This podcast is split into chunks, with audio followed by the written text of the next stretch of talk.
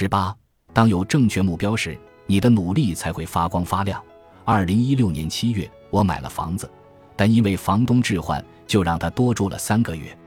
这期间，我带着装修师傅去看房，房东大哥和我开玩笑：“你们找的中介小伙太认真了。”我猜那个中介小伙可能催着大哥快点交房。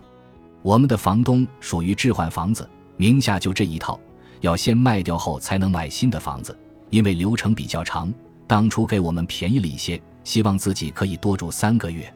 这不，马上时间就到了，他那边的房子还没有搞定。我和刘先生的原则是，哪怕我们晚装修几天，也不能赶人家走，这都是互相帮忙的事情。而我们找的中介小伙小张特别尽心尽责，其实他完全可以什么都不做，因为所有的中介费我们都已经付清。小张十九，九十四年出生，来自河南的农村，家里条件不是很好，他是家里的老大，家里还有弟弟，需要靠他养家。二零一六年四月刚认识他时，我感觉他做事情特别有激情，特别努力，但专业知识确实一般。在整个买房过程中，我看他进步很快，专业方面基本上已经上手了。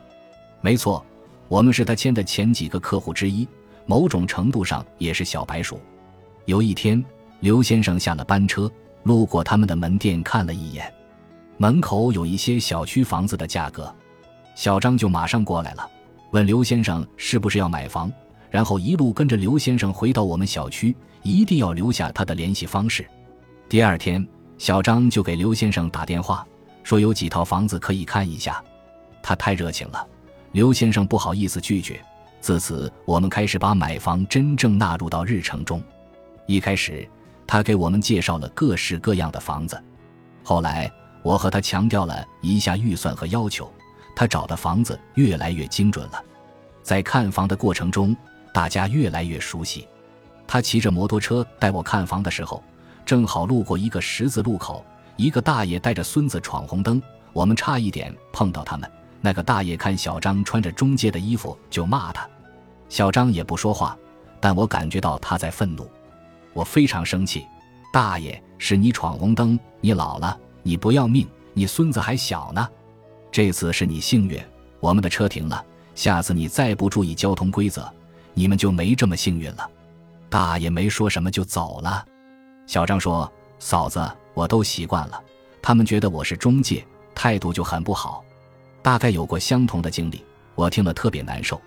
毕竟我曾经也是做销售的，加上买房咨询了房产投资人，我把自己懂的知识都交给了小张。比如，买房最重要的，一定要了解客户的需求和预算，在他们没有明确需求的时候，帮他们理清楚需求。他每次都拿本子记得非常认真。”最后，他终于给我们找到了一套满意的房子，第一时间带我看完房子，晚上就约房东签约了。结果第二天就有其他中介给房东打电话出更多的钱，房东都有点后悔了，无奈已经签约了。在签约上，他还是有点稚嫩，因为谈到中介费都是他店长出面谈的，他甚至为了我们成交，想要自己补上这个差价，被我挡住了。最后，刘先生心软，给他们加了一些钱成交了。他后来跟我讲，这次签约学习到很多，之前没有人教他这些。当时他给我看他的手心都是汗。签约后就是一系列的流程，隔一段时间他就会给我报告他的好消息，比如这个月成为销售冠军，又升职了，开始带人了。对于政策，他也开始关注了，比如。现在的新政对他的生意有没有影响？当我问他时，他自信地说：“没有的，大房子买不起，三十零万上下的小房子开始火爆了，涨价最凶。”最后，他不忘记调侃一句：“嫂子，你给我做个锦旗呀！你看你们房子都涨了五十万了。”小张非常努力，天天像打了鸡血一样。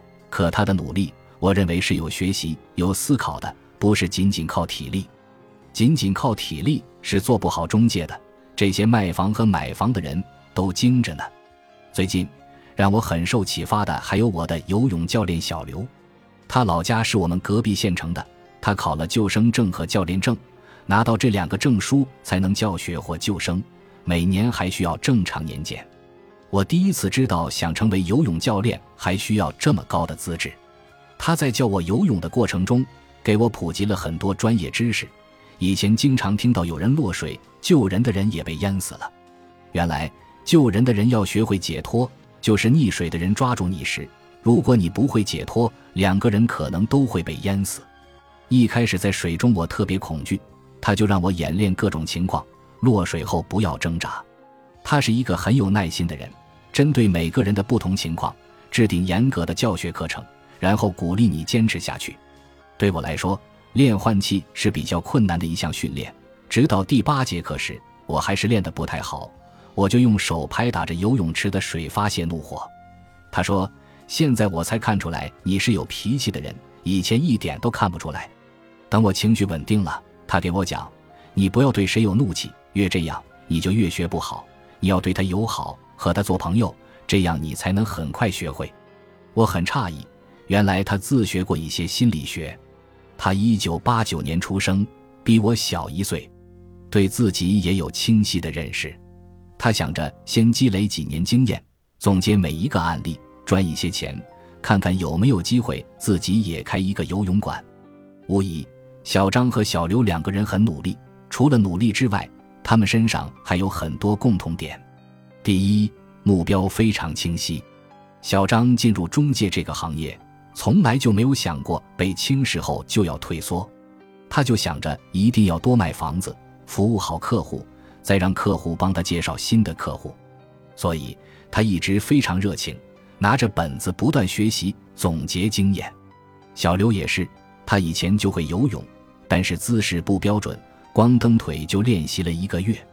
他们这样的行业看似准入门槛低，其实前期竞争很激烈，也很苦，熬过去很难的。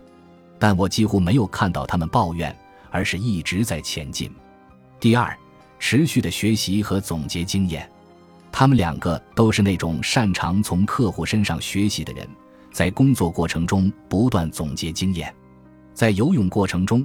我碰到的每一个问题，小刘都能给我解释，并且告诉我正确的训练方法。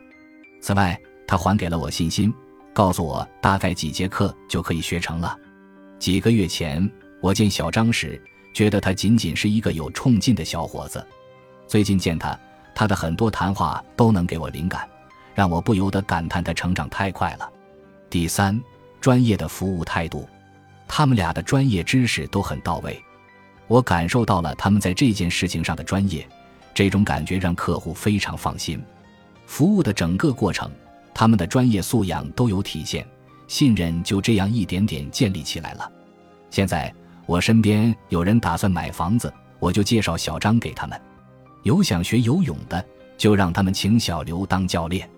最起码，自家老公刘先生明年学游泳，我已经准备让他跟小刘学习了。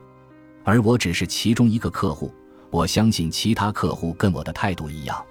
我身边的人都很清楚，我一直喜欢和手艺人合作，因为他们做事情很认真，不是那种喜欢耍嘴皮子、溜须拍马的人。韩剧《陌生》中，男主一无学历，二无经验，三无技能，就是一个穷苦的菜鸟。他对上司说：“用我吧，我会努力。”上司说：“你的努力我不买。”因为不能衡量努力的质和量，如果我们的努力和别人没有什么两样，那又算什么努力呢？如果我们的努力只是看起来很努力，没有明确的目标，做任何事情都是浅尝辄止，又怎么可能达到日积月累的效果呢？